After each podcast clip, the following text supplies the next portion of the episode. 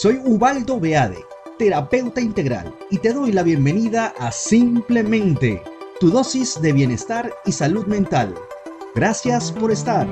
Comenzamos. Hoy conversaremos sobre la procrastinación. Procrastinar es una forma de evadir usando otra actividad como refugio para no enfrentar una responsabilidad, una acción o una decisión que debemos tomar. En momentos de pandemia y cuarentena es muy común conectarse con esta conducta por motivos de incertidumbre y ansiedad. Sin embargo, existen varias causas adicionales que pueden ser falta de disciplina, dificultades en el manejo del tiempo y la planificación de tareas.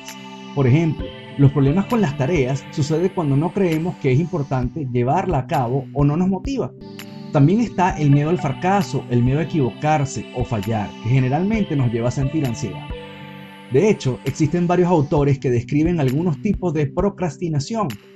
Si sientes que estás conectado con la energía de la procrastinación, aquí te voy a dar algunos consejos.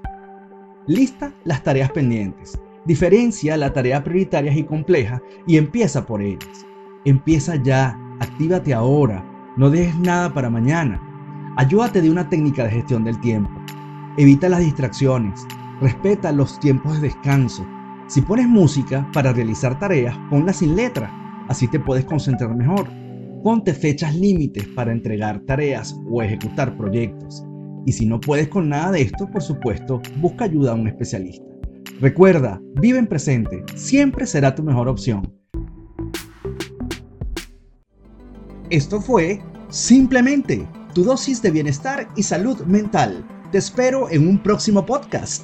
Que la luz se extienda para todos.